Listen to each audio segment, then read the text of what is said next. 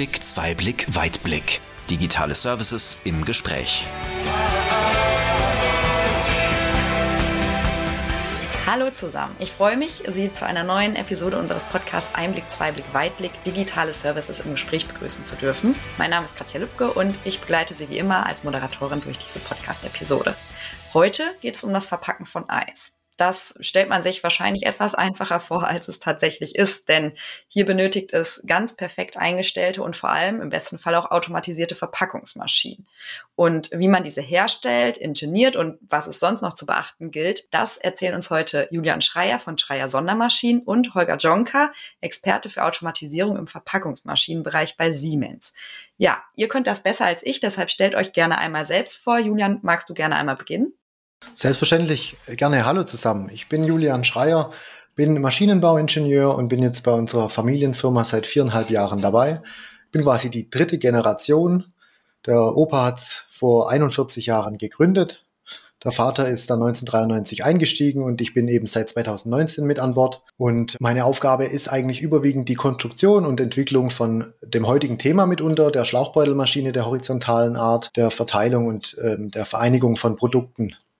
Ja, und mein Name ist Holger Gschonka. Ich leite die Promotion für Automatisierungslösungen von Verpackungsmaschinen in Deutschland. Ich bin seit 22 Jahren bei Siemens und habe die äh, ganze Zeit äh, irgendwie immer etwas mit Verpackung zu tun gehabt. In meiner aktuellen Aufgabe leite ich ein Team von 13 Applikationsingenieuren, die unseren Kunden dabei helfen, ihre Maschinen flexibler, produktiver oder auch zuverlässiger zu machen durch die Anwendung neuester Automatisierungs- und Digitalisierungstechniken. Also wir haben hier heute zwei Engineering-Experten an Bord. Julian hat gerade im Intro schon gesagt, Schlauchbeutelmaschine, das ist unser Stichwort. Aber ihr bei Schreier Sondermaschinen macht ja noch mehr. Magst du vielleicht noch mal ein bisschen mehr zu eurem Familienunternehmen erzählen, Julian? Selbstverständlich, sehr gerne.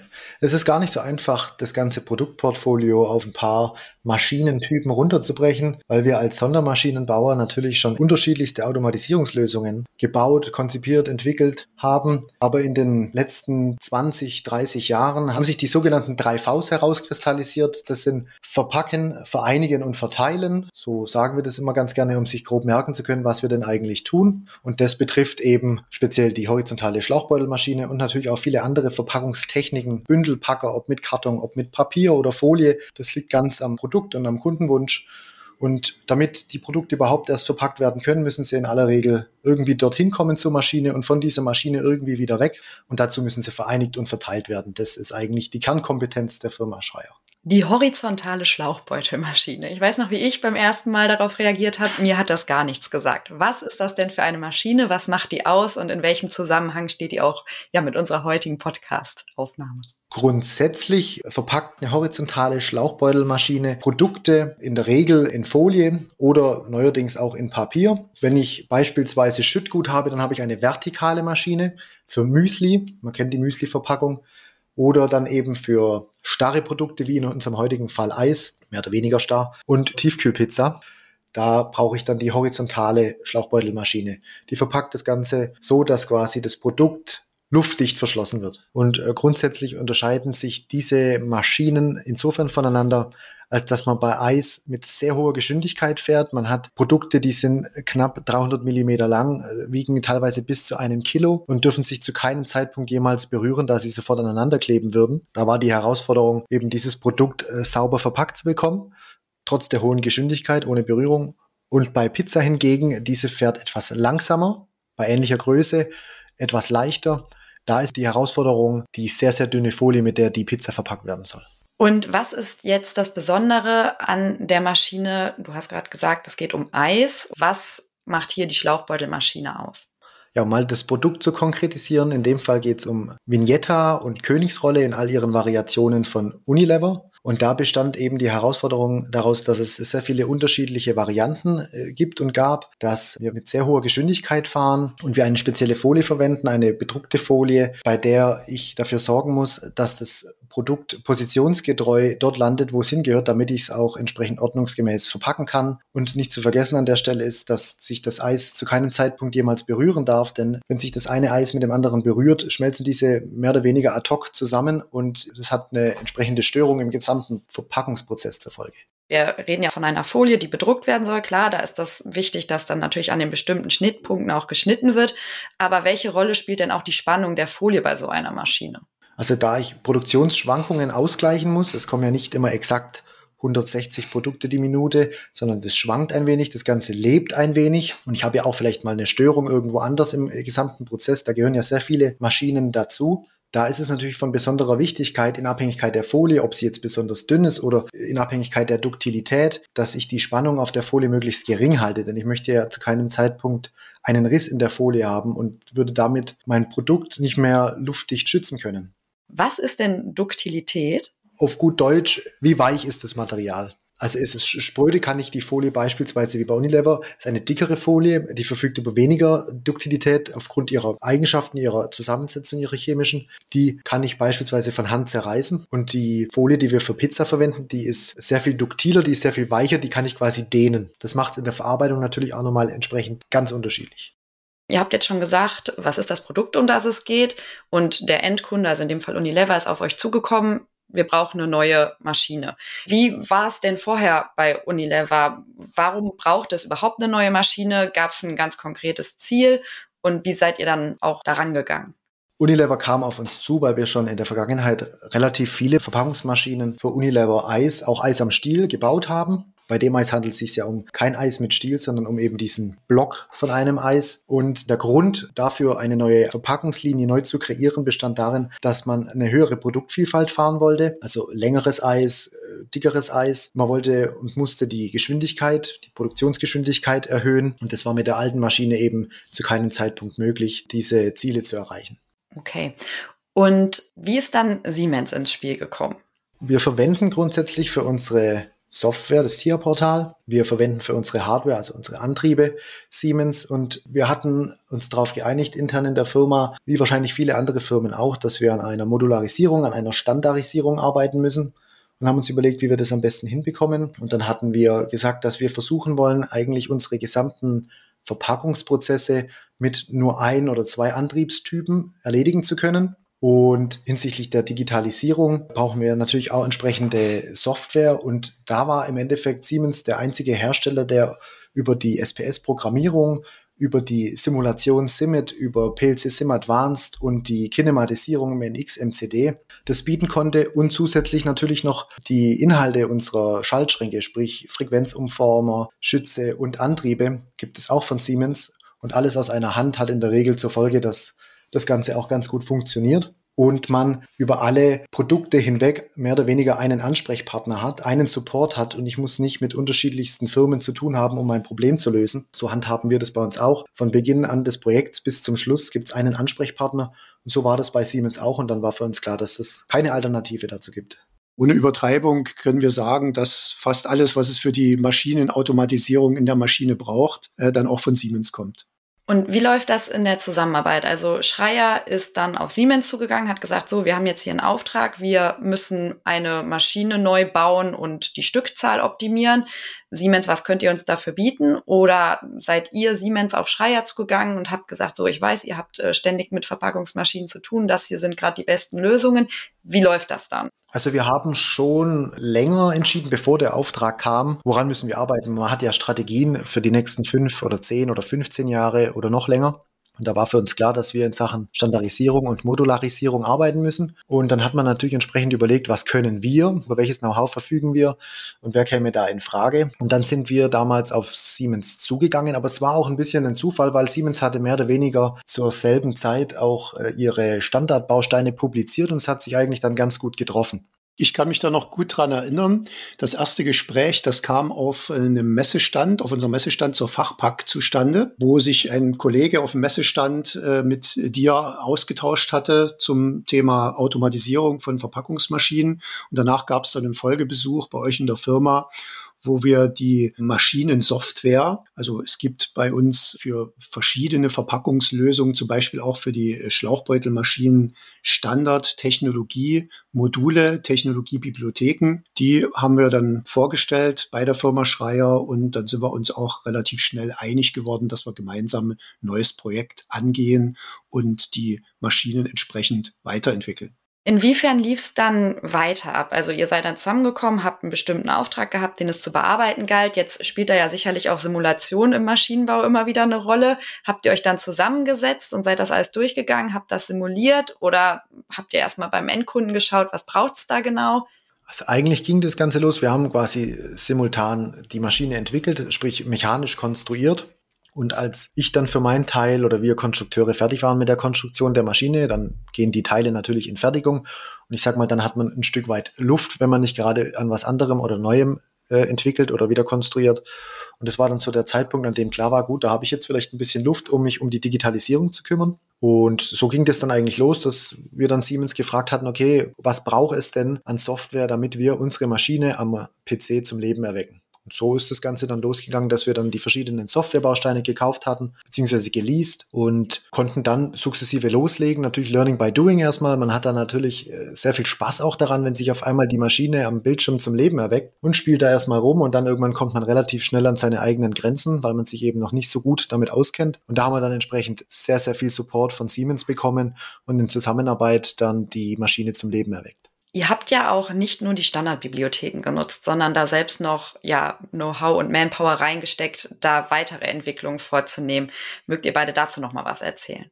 Hm, ja, Ausgangspunkt war die äh, Bibliothek für Schlauchbeutelmaschinen, die Basisfunktionen für solche Maschinen anbietet. Zum Beispiel, dass man die Länge des Beutels während des Betriebes verstellen kann, dass die Druckmarke eingeregelt wird, weil ja Folie und, und Abzugsrolle Schlupf hat, dass man Produkteinschlüsse erkennt zwischen den Siegelbacken oder dass, wenn kein Produkt in die Maschine kommt, dann auch kein Leerbeutel produziert wird. Diese Technologiebibliothek haben wir äh, durchgesprochen und für die Schlauchbeutelmaschine zur Anwendung gebracht. Und darauf aufbauend habt ihr ja dann die Zuführung der Maschine, die ja jetzt nochmal ja, eine spezielle Angelegenheit ist und noch ein spezielles äh, Know-how braucht, äh, weiterentwickelt. Wir nennen die Maschine gerne bei uns intern Frankensteins Monster ich weiß nicht, ob bei Frankensteins Monster das Monster aus dem Besten zusammengebaut wurde, was man gefunden hat, oder aus dem, was man eben halt so rumliegen hat. Wir hatten aber den Namen genommen, weil wir eben aus allen Baugruppen, aus allen Maschinen, aus allen Projekten, die wir bisweilen hatten, wirklich das Beste konstruktiv rausgenommen haben, das Beste aus der Software, das Beste aus der Mechanik. Und das hat man dann quasi zusammengeworfen. Und so haben wir dann eben Teile der Standardbibliothek verwendet und speziell die Eintaktung bei uns funktioniert halt ein wenig anders als jetzt in der Standardbibliothek von Siemens. Das Ziel war wie immer zwecks Nachhaltigkeit, ich möchte die Folienspannung so niedrig wie möglich halten. Habe ich eine spröde Folie, darf sie niemals reißen und habe ich eine dünne Folie, darf das natürlich auch nicht passieren.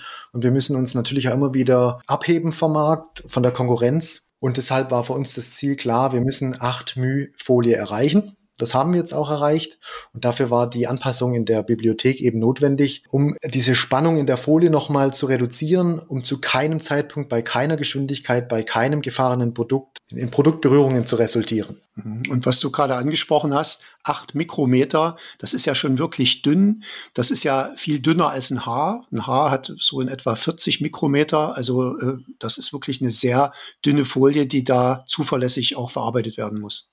Also, wenn wir jetzt noch mal genauer auf die Folie gucken, was ist denn problematisch bei so dünner Folie? Also, warum wir sie brauchen, ist, glaube ich, verstanden. Ne? Natürlich zum einen kann man dann mehr Material nutzen, man handelt dann nachhaltiger, aber was ist gleichzeitig auch diese Herausforderung bei der dünnen Folie?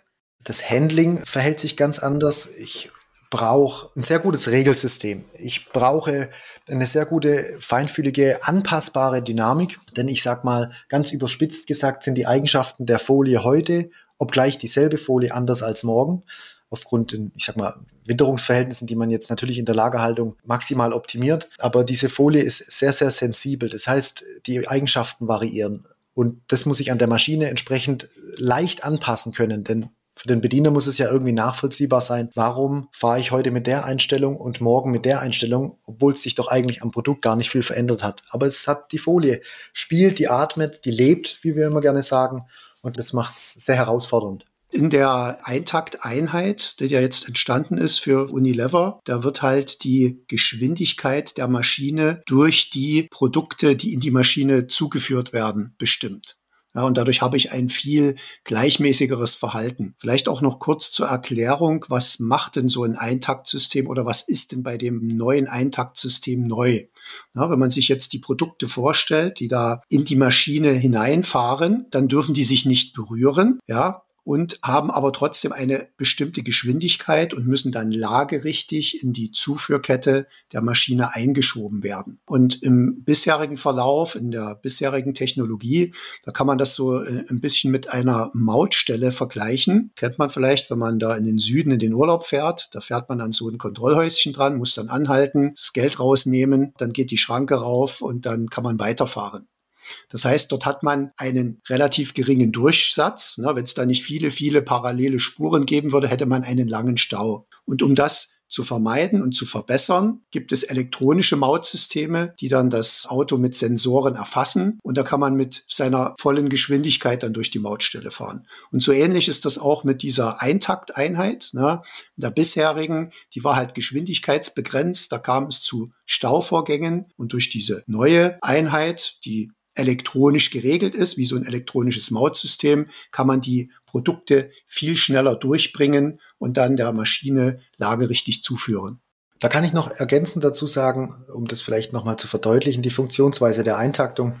In vielen Fällen bei anderen Maschinen und weniger sensiblen Produkten werden die Produkte oft einfach auf Stau gefahren. Das heißt, sie berühren sich allesamt und dann ziehe ich gezielt mit einer erhöhten Geschwindigkeit über ein Band wieder ab und schaffe mir so den Abstand, den ich brauche, um eben positionsgetreu dem Nocken, dem Mitnahmenocken für die weitere Verpackung zuführen zu können.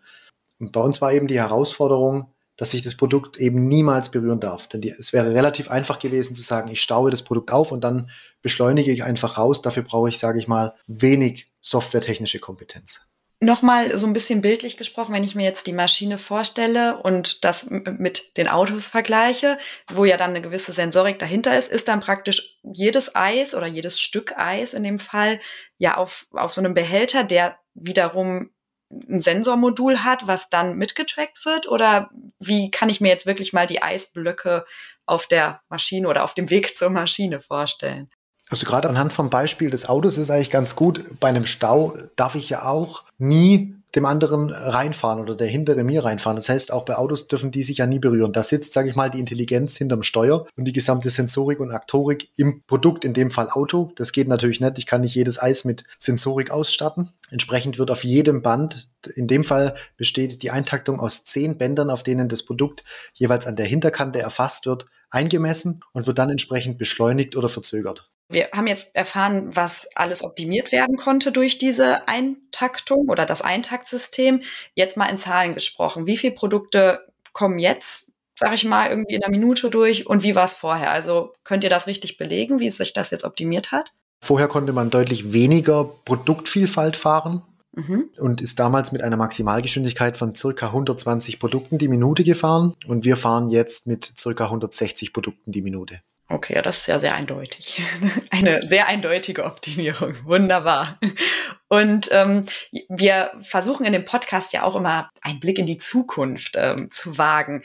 Was glaubt ihr denn, auch wenn man jetzt daran denkt, Maschinen werden immer autonomer oder zumindest wird davon gesprochen, dass Maschinen in Zukunft autonomer sein sollten?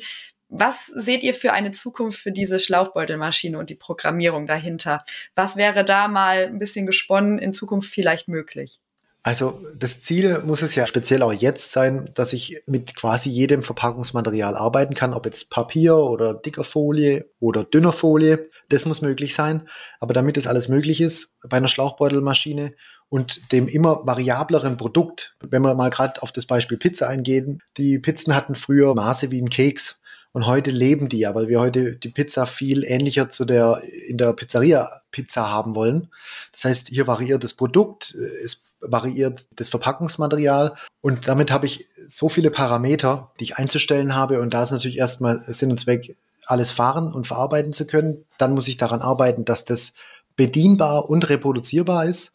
Und dann natürlich, wenn man das Ganze weiterspinnt, dann möchte man das Ganze digital darstellen und vorab simulieren, vorab schulen, vorab testen Und dann gibt es eben ja noch in Zukunft mal den Live-Twin. Also sprich, ich habe nicht nur ein digitales Abbild meiner Maschine, die ich selber mit Daten füttere, sondern sie wird gefüttert mit den Daten der Maschine, die tatsächlich vor Ort läuft. Also wenn dort vor Ort in der Halle eine Störung stattfindet und ich schmeiß meinen digitalen Zwilling am PC an, dann läuft die Maschine auch nicht. Und wenn die Maschine aber vor Ort läuft mit 160 Produkten die Minute, dann läuft die Maschine an meinem Rechner genauso. Und dann kann ich einsehen, warum läuft sie jetzt, beziehungsweise warum läuft sie nicht. Ja, und das ist eine gute Möglichkeit, um dann auch Vergleiche anzustellen. Äh, wie verhält sich denn jetzt die Maschine verglichen mit dem digitalen Zwilling, der ja den Auslieferungszustand der Maschine äh, beschreibt? ja, als, als digitales Modell.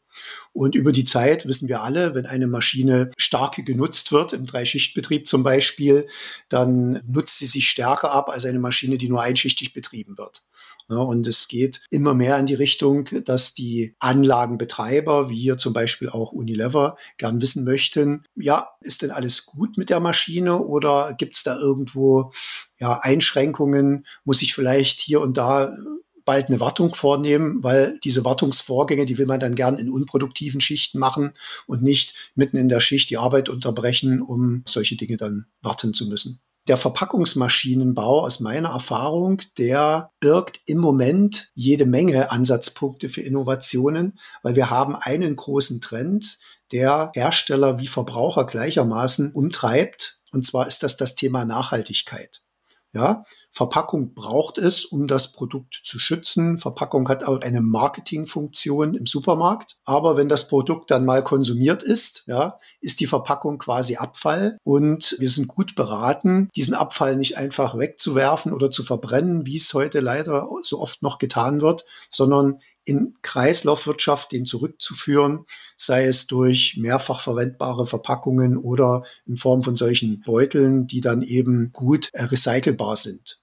Ja, und da findet im Moment viel Innovation im Verpackungsmaschinenbau statt, um eben diese neuen Verpackungsmittel, die zum Beispiel biologisch abbaubare Folien sind oder eben gut rezyklierbare Folien aus einem Plastikmaterial, dass die dann genauso effizient verarbeitet werden können wie die bisherigen Folieverbunde zum Beispiel. Ja, und das braucht dann viel Innovation in die Maschinentechnik, zum Teil auch neue Siegeltechniken, um da die Wärme an der richtigen Stelle einzubringen.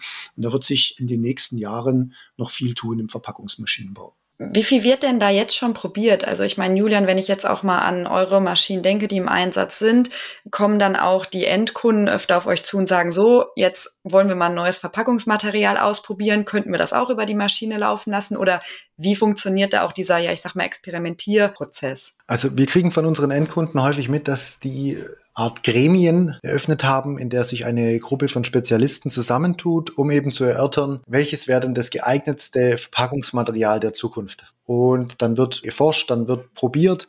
Wir haben jetzt zum Beispiel eine biodegradable Folie, also biologisch abbaubare Folie aus Bulgarien. Die werden wir aufspannen auf die Maschine und ihr Verhalten prüfen. Da gibt's aber oft dann natürlich wieder nicht die eine Lösung. Die Folie ist zwar biologisch abbaubar, aber wenn ich jetzt mein Produkt ein halbes Jahr oder ein Jahr zwischenlagern muss in einer Tiefkühltruhe, kann dann der Hersteller noch gewährleisten, dass die Folie über dieselben Eigenschaften verfügt wie vor dem Einfrieren über einen so langen Zeitraum. Dann gibt es die andere Devise, die wir auch gerne fahren mit einem befreundeten Folienhersteller, dass wir einfach sagen, wir machen gar nicht so arg am Material rum, denn wenn, wenn es quasi dort landet, wo es hingehört, ist es schon mal gar nicht so schlecht. Wir versuchen es so dünn wie möglich zu machen. Dann kann ich sehr viel länger mit derselben Folie fahren. Also als kleines Rechenbeispiel mit einer 15 μ dicken Folie fahre ich bei einer Folienrolle circa 135 Minuten bei 130 verpackten Produkten. Wenn ich das Ganze reduziere auf 8 μ, dann habe ich entsprechend 253 Minuten Zeit pro Folienrolle. Das heißt, mit dem mache ich in meinem Lager die Folie dünner, kann ich sehr viel länger damit hantieren gehen.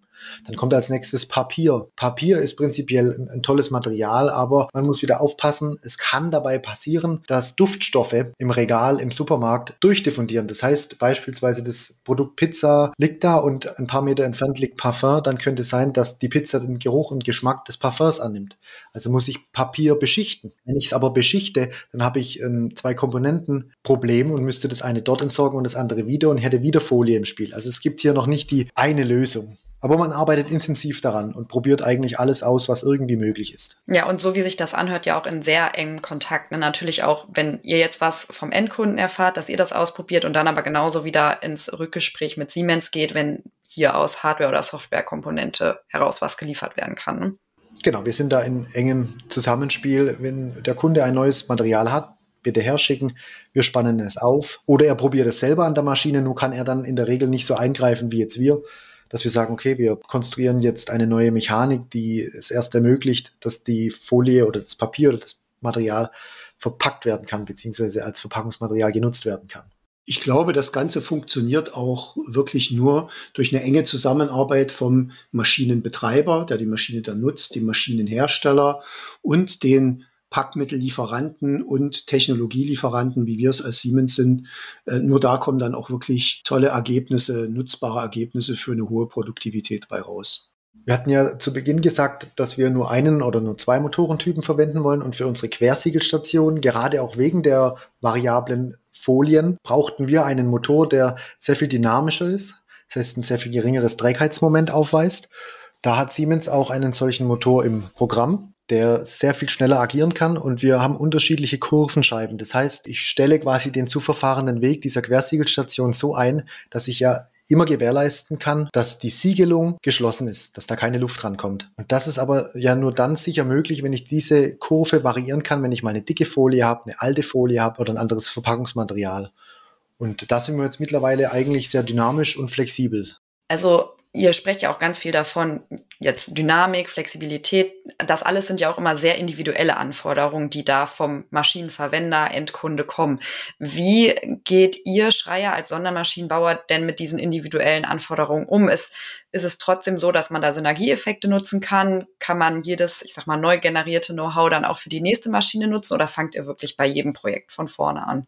Nee, das wäre betriebswirtschaftlich wahrscheinlich nicht tragbar, denn es gibt, sage ich mal, für gewisse Maschinen auch einen marktüblichen Preis und der Kunde ist natürlich bereit, äh, etwas mehr dafür zu bezahlen, wenn es dafür auch einen Grund gibt, aber nicht das Doppelte oder Dreifache, das man bräuchte, wenn man wirklich auf einem leeren Blatt Papier anfangen würde.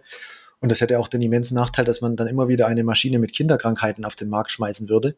Insofern versuchen wir schon auf dem aufzubauen, was wir bei jeder Maschine lernen. Also es ist eigentlich so, dass keine Maschine exakt der vorangegangenen gleicht, weil man aufgrund dem Input vom Kunden schon wieder die nächste Verbesserung einbaut oder weil der Markt andere Anforderungen an uns hat.